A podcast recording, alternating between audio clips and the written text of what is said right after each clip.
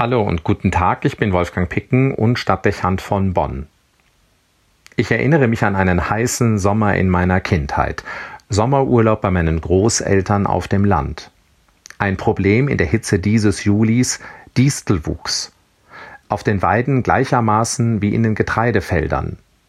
Mit Sensen zogen die Bauern und Landarbeiter auf die Weideflächen, um das Grünland von den Disteln zu befreien.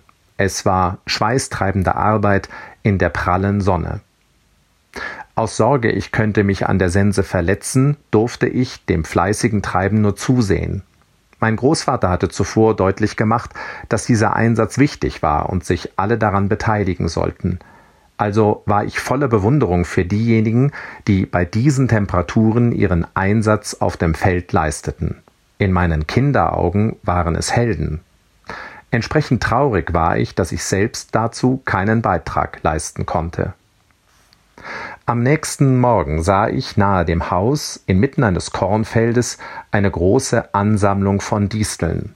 Also ging ich in einen der Werkzeugräume und holte mir dort eine Sense, um mich im Feld als Ernteretter zu bewähren. Auf dem Weg ereilte mich der Ruf meines Großvaters, der seinen Enkel mit der Sense beladen von seinem Bürofenster aus gesehen hatte. Ich blieb stehen und wartete, bis er mich eingeholt hatte. Stolz erklärte ich ihm von meiner Absicht und versicherte, dass ich schon groß genug sei und sehr vorsichtig mit der Sense umgehen werde. Erwartungsgemäß nahm mir mein Großvater die Sense ab, ging dann aber mit mir bis zu dem Feld weiter, das ich ins Visier genommen hatte. Davorstehend erklärte er mir, dass meine Idee zwar ehrbar, aber dennoch nicht sinnvoll sei. Wenn man bis zu dem Disteln in der Mitte des Ackers vorgedrungen wäre, habe man so viele einzelne Ähren zu Boden getreten, dass der dadurch entstandene Schaden größer sei als der Nutzen, den das Abschneiden der Disteln bewirken könne. Diese Erläuterung leuchtete mir sofort ein. Mein Großvater nahm das sogleich zum Anlass, seinem Enkel eine Lebensweisheit zu vermitteln. Es sei im Leben, so führte er aus, immer wieder ähnlich wie im Ackerbau. Nicht alles, was gut gemeint sei, sei auch immer sinnvoll und klug. Deshalb sei es im Leben wichtig, gelassen zu bleiben. Man dürfe sich nicht dazu verleiten lassen, scheinbar gerechte Kämpfe gegen das Schlechte oder Böse zu führen und dabei aus dem Blick zu verlieren, dass der Schaden und der Kraftverlust, den das fordert, dabei größer sein kann als der Nutzen.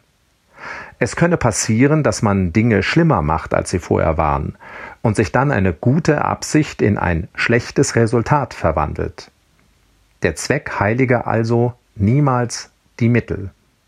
Folglich sei es oft sinnvoller, Weizen und Disteln gleichzeitig wachsen zu lassen und die Ernte abzuwarten, statt als vermeintlicher Held mit einer Sense loszuziehen.